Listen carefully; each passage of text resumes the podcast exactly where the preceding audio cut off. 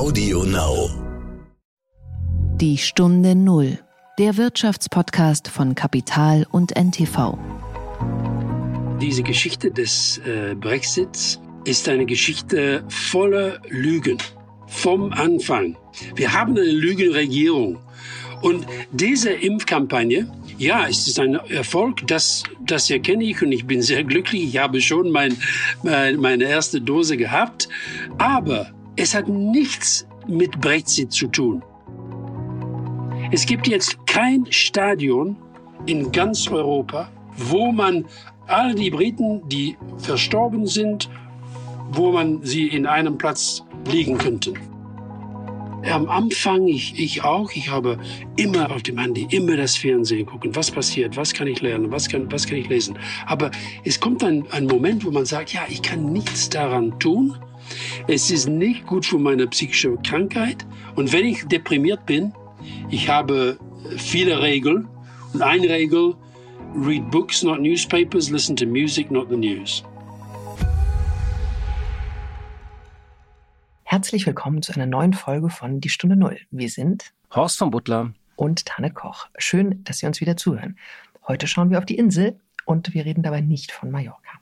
Was allerdings einer der Knackpunkte gestern in den zähen Corona-Verhandlungen war, was auch mal ein bisschen wieder gezeigt hat, wie blank die Nerven inzwischen liegen. Wir gehen heute direkt ins Gespräch und äh, schauen dorthin, wo die Nerven seit der sehr erfolgreichen Impfkampagne nicht mehr ganz so blank liegen, nämlich nach Großbritannien. An anderer Stelle läuft es da allerdings nicht so gut, und zwar beim Beziehungsstatus zwischen London und Brüssel. Der würde wohl lauten, es ist kompliziert. Vor fast genau vier Jahren, am 29. März 2017, hat die damalige Premierministerin Theresa May den offiziellen Austritt von Großbritannien aus der EU eingeleitet. Der Brexit ist mittlerweile vollzogen, aber das Verhältnis ist auf einem Tiefpunkt, man kann auch sagen auf einem neuen Tiefpunkt. Da gab es ja schon einige. Streit gab es ja ohnehin, weil beim Brexit noch das eine oder andere Kapitel offen war und vor allem um den Impfstoff von AstraZeneca. Die EU erwägt ja einen Exportstopp, denn der Impfstoff wird in Belgien produziert, weil die Briten den auf der Insel hergestellten Stoff für sich behalten. Aber bevor wir da tiefer einsteigen, man könnte sagen, Brexit und Corona sind als Themen beide zu einer schrillen Auseinandersetzung verschmolzen. Und genau darüber habe ich mit Alistair Campbell gesprochen. Er ist 63 Jahre alt und einer der Insider der britischen Politik. Denn er war Kommunikations- und Strategiechef von Tony Blair, gewissermaßen sein, sein wichtigster Spin-Doktor und ist heute politischer Berater, Autor und Aktivist. Natürlich auch gegen den Brexit. Das heißt, äh, Premierminister Boris Johnson und er werden wohl keine Freunde mehr.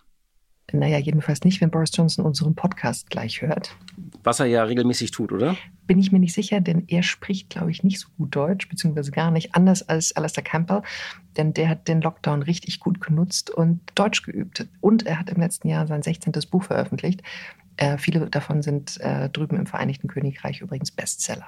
Und er schreibt darin über ein Thema, was mich auch sehr überrascht hat und das durch Corona auch aktueller geworden ist, und zwar Depression, also ein sehr persönliches Buch. Wir hören ja jetzt fast jede Woche von neuen Erkenntnissen, wie sehr die Pandemie uns auch mental zu schaffen macht und wie sehr auch die Zahl psychischer Erkrankungen gestiegen ist. Und der Titel von Campbells jüngsten Buch lautet Living Better, How I Learned to Survive Depression. Und darin schreibt er sehr persönlich und offen über seine eigene langjährige Krankheitsgeschichte und er schildert seine Strategie, mit Depressionen besser umzugehen, gerade auch im Lockdown. Alistair Campbell, herzlich willkommen im Podcast Die Stunde Null.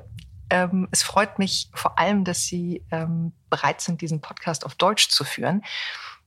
Andere Menschen haben im Lockdown ihr Haus renoviert oder ihren Garten auf, die, auf Vordermann gebracht und äh, Sie haben Ihre Deutschkenntnisse aufgefrischt.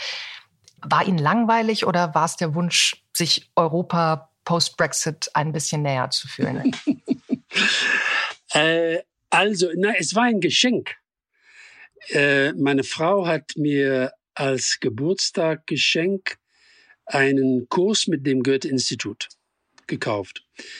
Wir sind seit 42 Jahren zusammen. Sie kennt mich sehr gut. Vielleicht hat sie gedacht, dass ich nicht so sehr äh, glücklich im Lockdown wäre, äh, dass ich, äh, ich würde äh, neue Dinge zu tun brauchen. seit Jahren habe ich gesagt, warum habe ich mein Deutsch so vergessen? Ich habe Deutsch in der Schule und in der Universität gelernt, aber es war mein zweite, meine zweite Sprache. Französisch war Nummer eins und dann Deutsch. Aber ich war, ich war und bin fließend auf Französisch und war fast fließend auf Deutsch. Aber ich habe immer mein Französisch benutzt, aber fast nie mein Deutsch. Also jeden, äh, wenn ich äh, jemals versucht habe, Deutsch zu sprechen und dann sage ich meiner Frau, warum habe ich das vergessen? Was bin ich dumm und so weiter. Also sie hat diese, dieses Geschenk gekauft und ja, jetzt habe ich meinen zweiten Kurs beendet und ich, äh, okay. ich mache einen dritten. Was finden Sie am schwierigsten beim Deutschen? Ja, es ist eine komplizierte Sprache. Als Kind, als Schule die anderen Jungen in, meinem, in meiner Klasse sagen, ah, Deutsch ist so hässlich. Französisch und Italienisch und Spanisch sind so schön. Aber ich habe auch, ich habe immer Deutsch schön gefunden. Ich finde, es ist eine schöne Sprache, aber sehr kompliziert. Aber was ich, was mir gefällt, ist, wenn es etwas Kompliziertes gibt, man muss daran wirklich konzentrieren, wirklich denken, wirklich studieren. Und wenn es klingt, klingt es gut. Kommen wir zu etwas leider ebenso komplizierten, wahrscheinlich noch komplizierterem und nicht so schön wie die deutsche Sprache, nämlich dem Brexit. Ähm, Sie sind durch und durch ein, ein Kämpfer für Großbritanniens Verbleib in der EU. Aber die, die Brexiteers, die, die Brexit-Fans ähm, haben gekämpft für Take Back Control. Das war der Slogan. Und die triumphieren gerade, denn wenn wir uns die Impfkampagne angucken, dann war die unter britischer Kontrolle erfolgreich, während erst Brüssel bei der Impfstoffbeschaffung, ganz vorsichtig ausgedrückt, äh, Fehler gemacht hat und ebenso Berlin und die Bundesländer bei der Impflogistik in Deutschland und bei der Kommunikation. Tut es Ihnen weh, dass die Brexiteers jetzt wirklich dieses eine klare Argument haben zu sagen, hier, wir sehen uns in unserem Nationalismus bestätigt und Boris Johnson in den, in den Umfragen gerade wieder steigt? Ja, aber ich, äh, wir müssen erkennen, dass diese Geschichte des äh, Brexits ist eine Geschichte voller Lügen. Vom Anfang. Wir haben eine Lügenregierung. Und diese Impfkampagne, ja, es ist ein Erfolg, das, das erkenne ich und ich bin sehr glücklich. Ich habe schon mein, mein meine erste Dose gehabt. Ich äh, sehr, sehr glücklich, dass wir das so gut machen. Aber es hat nichts mit Brexit zu tun. Die Regierungen Europas hätten so machen können, wenn sie wollten. Wir haben diese Wahl gemacht. Ja, gut, sie schaffen es. Aber ich glaube, dass die, diese Frage von Impfnationalismus, das geht schief für die ganze Welt. Äh, und man muss auch sagen, jemand in Brüssel hat einen, einen Fehler gemacht, es war so dumm, die EU, jemand in der EU, der Brexit mit dieser Impfkampagne äh, zusammengestellt haben. Es war nichts mit Brexit zu tun. Und für, für mich, es gibt zwei Wahrheiten, die sogar mit diesem Erfolg noch wahr sind. Eins, der Brexit ist aus meiner Sicht eine Katastrophe für uns, für die EU, aber mehr für uns als für die EU.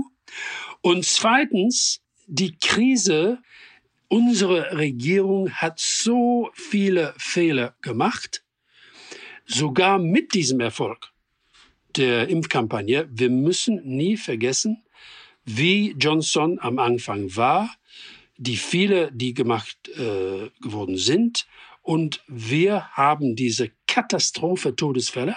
Es gibt jetzt kein Stadion in ganz Europa, kein Fußballstadion, kein Rugbystadion, wo man all die Briten, die verstorben sind, wo man sie in einem Platz liegen könnte. 130, wie sagt man, 130.000? 130.000. Ja, ja, ja. Tot, ja. tot. Und, und auch die wirtschaftlichen Wirkungen äh, sehr, sehr ernst. Sie, Sie müssen von Johnson verstehen. Ich kenne ihn sehr gut äh, seit drei, mehr als 30 Jahren. Er war Journalist, als ich Journalist war. Er war Journalist, als ich in der Regierung war. Und er ist jemand, der nur an sein eigenes Interesse denkt. Äh, er ist wie Trump, er ist ein Populist. Äh, und ja, es geht gut. Diese Impfkampagne geht gut. Aber er als Premierminister, diese Regierung sind, ich kann nicht, die, ich kann die Worte nicht finden. Auf Englisch vielleicht? They're hateful. They're bad people. They're bad people. Es gibt die, die, diese, ich weiß nicht, wenn Sie diese berühmte englische Phrase verstehen. How do you know when he's lying? His lips move. ja. Woran erkennt man, dass er lügt? Seine Lippen bewegen sich. und der Brexit ja, wenn wir nicht die Pandemie hätten, glaube ich, wäre es klarer, viel klarer für die Leute sein, was jetzt passiert. Aus deutscher Sicht, aus, aus europäischer Sicht, äh, aus persönlicher Sicht war ich ähm, in den letzten Jahren häufig erschüttert, wie äh, rüde und, äh, und harsch teilweise der Umgangston von Kontinentaleuropa gegenüber Großbritannien war. Und ja, wir, die allermeisten haben sich natürlich nicht über den, den Brexit gefreut, aber die Kommunikation wurde harscher. Und jetzt in den, in den letzten Monaten im Zusammenhang mit dem Impfen war mein Eindruck, dass, dass die EU-Kommission erst nicht so clever verhandelt wie die USA, wie Israel, wie Großbritannien und als diese Fehler öffentlich wurden, fängt dann die EU an, mit dem Finger auf andere zu zeigen. Also Blame Game in Richtung AstraZeneca, Blame Game in, in Richtung britische Regierung und zieht dabei sogar die Nordirland-Frage, die ja, wie Sie wissen, unfassbar sensibel ist, mit, mit hinein. Für mich hat sich da ein, sagen wir so, richtig unfreundliches Gesicht der EU gezeigt. Haben Sie das auch so wahrgenommen oder hat es Sie überrascht oder ähm, sind Sie da ganz anderer Auffassung? Ich war überrascht, aber aus anderen Gründen. Ich glaube, dass es war ein Fehler. Jemand, ich weiß nicht wer, jemand, man spricht von Brüssel, man spricht von der Kommission, der EU. Es gibt tausende Menschen, die dort sind. Jemand hat diese Fehler gemacht, aber sie haben ziemlich schnell korrigiert. In Bezug auf Nordirland, in Bezug auf dieses Nordirland. Ja, ja, in Bezug auf ja. ich spreche da von, von Nordirland. Denn Nordirland für mich, für mich ist und ist immer die wichtigste Frage in dieser Brexit-Lage gewesen. Denn ähm, ich war da mit Tony Blair, ich war in seiner Mannschaft, als wir diese Frieden äh, in Nordirland gefunden, geschafft haben. Ja, das Karfreitagsabkommen. Ja, und ich glaube, dass, dass es da jetzt ein, ein Risiko gibt. Und das ist die direkte Folge von Brexit, von diesen Lügen, die Johnson. Es gibt ein, ein Clip, ein Video, weiß nicht, wenn Sie das gesehen haben, nur Johnson in Nordirland und er sagt, wenn ein Zollkontroll, wenn jemand versucht, Ihnen ein Papier zu geben, Sie sagen, das werde ich nie machen, Sie machen das, Sie, Sie telefonieren mich und ich sage, das wird nie passieren. Jetzt, das passiert. Es gibt diese Grenze in der Irischen See. Es gibt jetzt diese Probleme. Und Sie sprechen immer, als seien diese Probleme sie sind nicht da.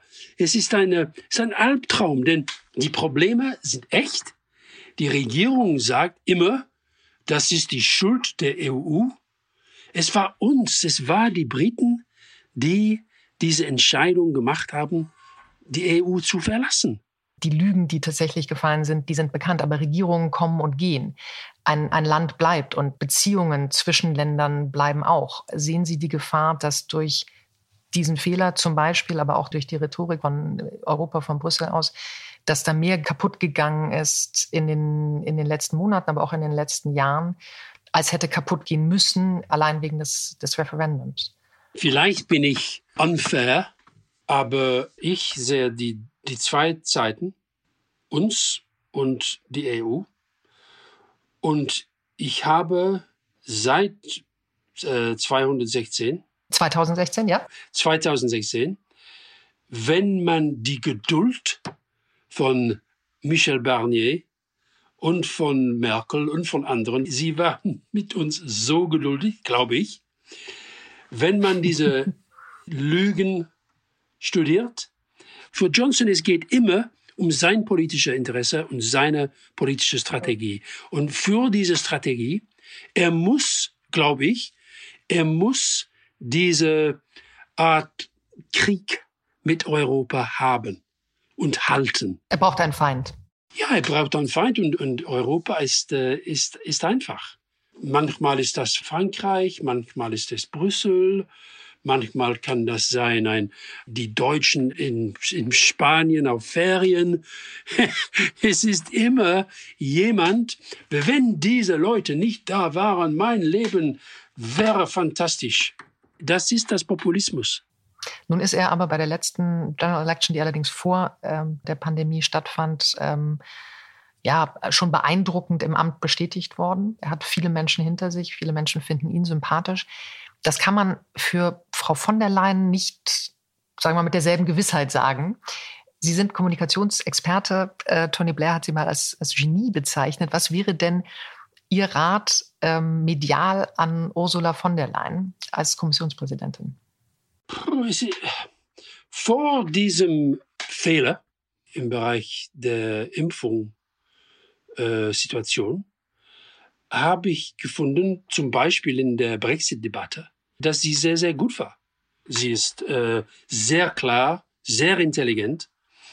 Sie ist immer, ich, ich habe den Eindruck, ich kenne sie nicht, aber ich habe immer den Eindruck, dass sie, äh, she does the detail, sie versteht, und das ist eine komplizierte Position, da wo sie sitzt, sie hat diese Länder mit ihren eigenen politischen äh, Lagen, sie hat äh, so viel immer im Kopf zu halten und sie hat das. Sie ist, ich finde, dass sie sehr, sehr stark ist.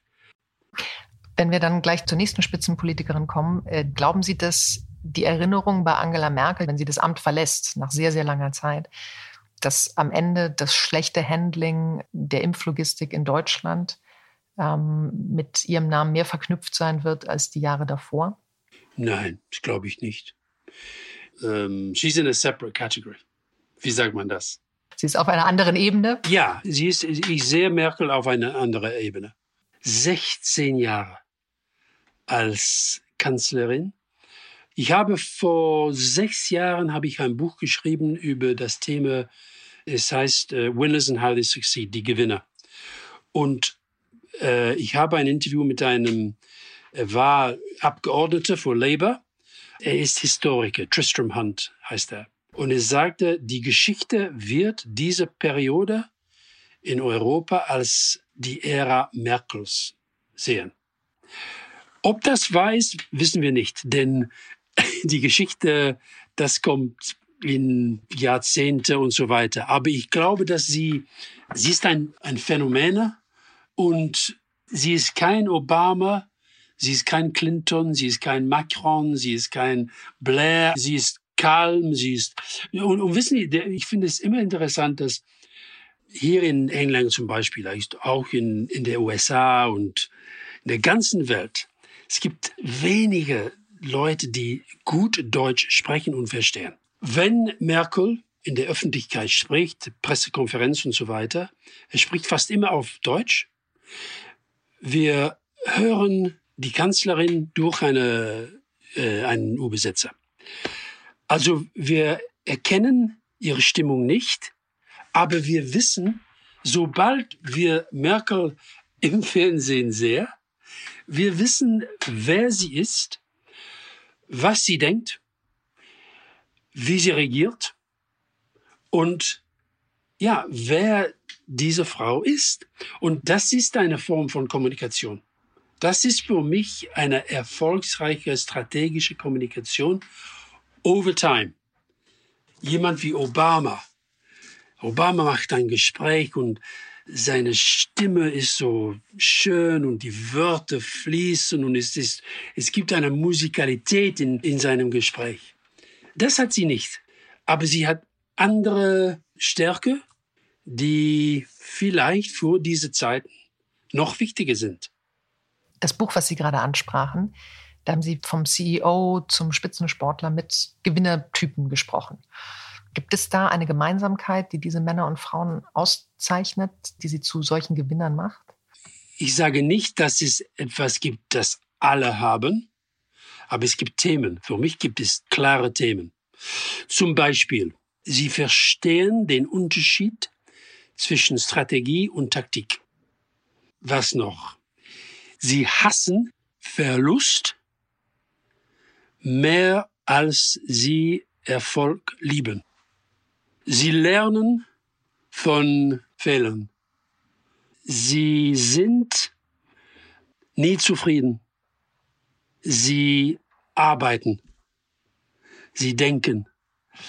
Ich habe äh, diese Phrase, The Holy Trinity, Strategie, Mannschaft und äh, Leiterfähigkeiten. Führungsqualitäten, ja, Führungsfähigkeiten, ja. Ja, okay. Also Mannschaft, Sie verstehen, wie wichtig es, es ist, eine Mannschaft zu bauen, wo die Qualitäten zu finden, die Sie brauchen in anderen. Sie haben noch ein weiteres Buch geschrieben. Ihr jüngstes Buch durfte ich selber lesen, weil Sie es im Lockdown ins Deutsche übersetzt haben.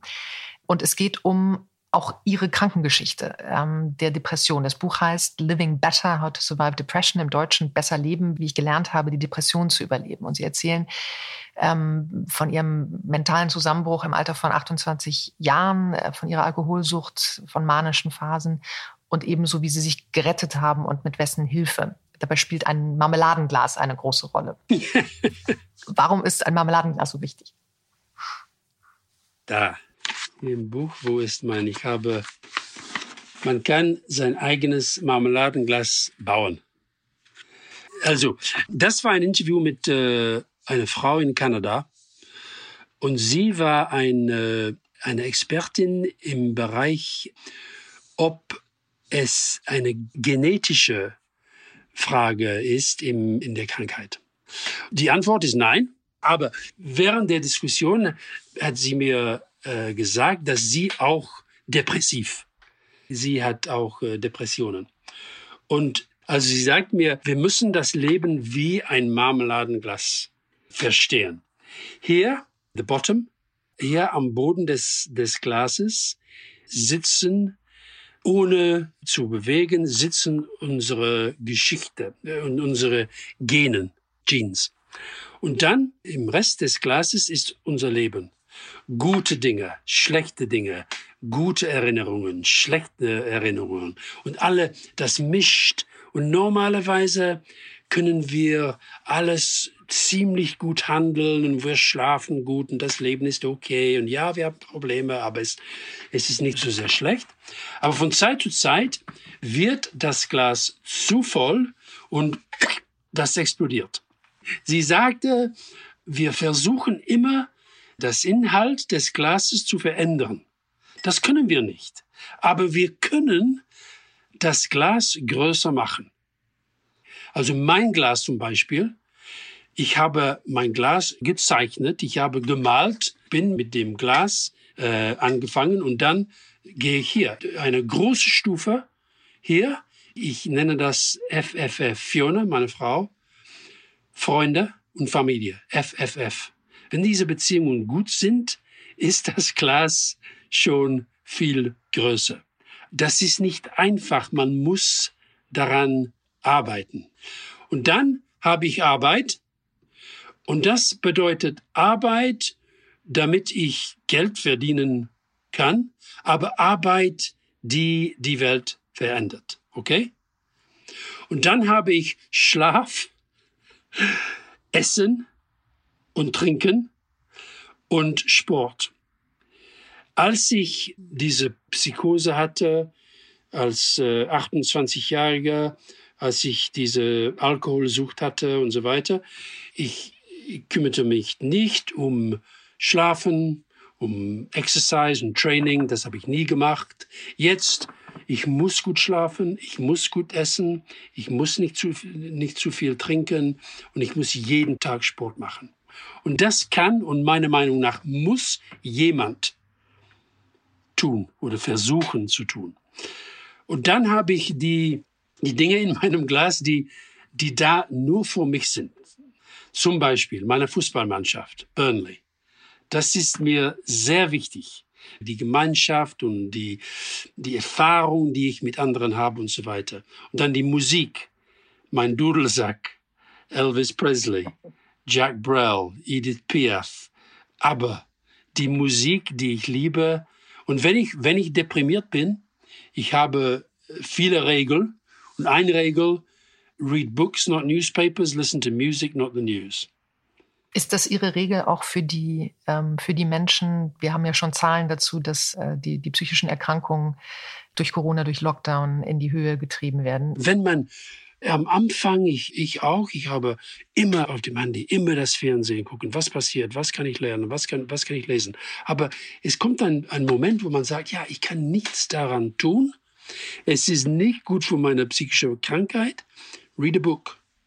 Hör Musik an. Und dann, ich habe auch Themen, zum Beispiel Neugierde. Ich gehe nie ins Bett, ohne etwas zu lernen, was ich nicht, als ich aufgewacht bin, äh, wusste. Und auch Kreativität. Ich muss jeden Tag schreiben. Ich, weiß nicht, wenn Sie wissen, aber ich, Musik schreibe ich auch. Das ist ein Dudelsack-Lied, äh, die ich äh, letzte Woche geschrieben habe. Also man, ich muss etwas schaffen, jeden Tag. Und dann habe ich mein Antidepressiva, meine Medikament und mein Arzt. Also das ist mein Marmeladenglas. Und jetzt, wenn ich deprimiert bin, ich, ich nehme das und ich, ich sage mir, ja, also jetzt mache ich etwas für Fiona, etwas für meine Freunde. Ich spiele Musik, ich höre, ich lese ein Buch, ich kann ein bisschen spazieren, ich mache etwas. Mir hat auch das Kapitel sehr gut gefallen, das Ihre Frau geschrieben hat. Eigentlich wollten Sie ihr das letzte Wort geben in dem Buch, dann ähm, kam aber Corona dazwischen und Sie haben ihr quasi das letzte Wort wieder genommen und das allerletzte Kapitel selber geschrieben. Wie wichtig sind Familie und Freunde? Sie haben eben schon erzählt von, von den drei F. Aber was kann jemand tun, der möglicherweise, der nicht verheiratet ist, der nicht in einer festen Partnerschaft lebt, ähm, der jetzt seine Freunde nicht sehen darf, physisch nicht treffen darf? Das ist äh, unglaublich schwierig ich ohne Fiona, ich weiß nicht, was passieren würde. Ich, ich bin sehr, sehr abhängig. Und ich war, als, als ich in der, im Krankenhaus war, im 1986, als ich psychotisch war, äh, ich war sicher, dass sie mich verlassen würde, denn warum wollte jemand mit diesem Mensch leben, der pff, ganz verrückt ist, der zu viel trinkt, der nie für seine eigenen Probleme verantwortlich, verantwortlich? Verantwortung übernommen hat? Ich habe, sie hat das in, in dem Buch geschrieben. Sie, meine Frau, hat sich die Schuld gegeben. Sie hat sich beschuldigt für meine Depression. Und weil ich krank im Kopf war, sagte mir, ja, ja, ja, ja, sie hat recht. Ja, ja, ja, es ist, es ist deine Schuld. Ich, ich bin gut, ich bin perfekt, aber du, du bist wichtig in meinem Leben, aber du, du machst mich nicht glücklich. Das ist deine Schuld. Und das ist ein Spiel, glaube ich, das zu viele spielen. Es war nur, nachdem wir zusammen mit meinem Psychiater waren, zusammen, und er hat ihr gesagt, du musst nie Du musst dir niemals die Schuld geben, du musst nie die Schuld nehmen.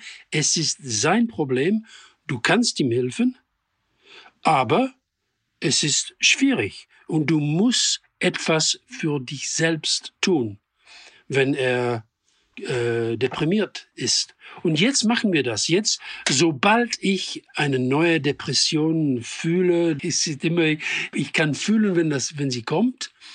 Und jetzt, heute, sobald das passiert, ich sage, Fiona, es kommt noch. Und jetzt haben wir beide bessere Strategien, um darum zu handeln, ja. Die Brexit-Depression, die wir ja jetzt erst, die Übergangsphase läuft Ende des Monats aus, dann so richtig zu spüren bekommen inmitten der, der Pandemie. Was ist Ihre Hoffnung? Was ist Ihr, Ihr Rat, wie wir da am besten rauskommen?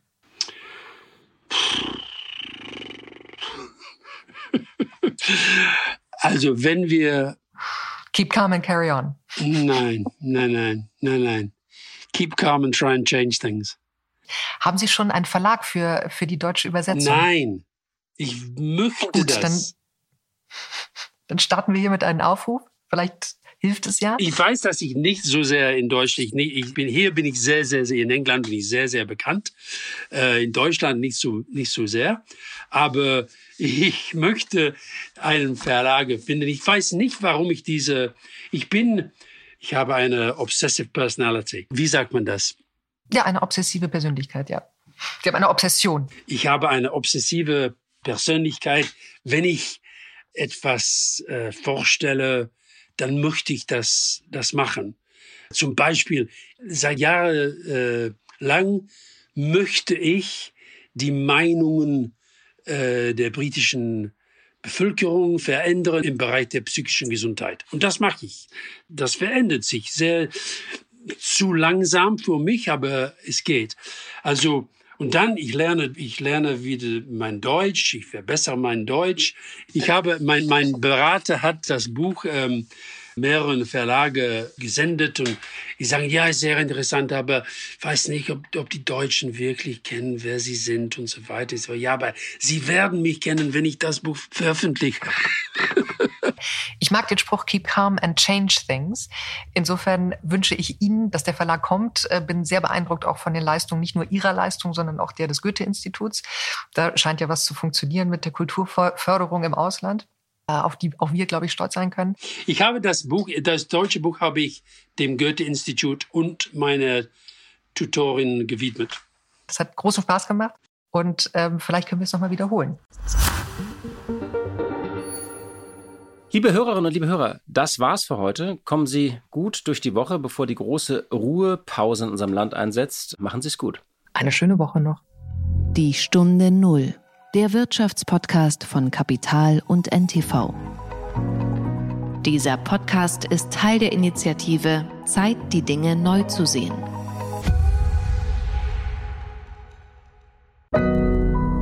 Audio Now.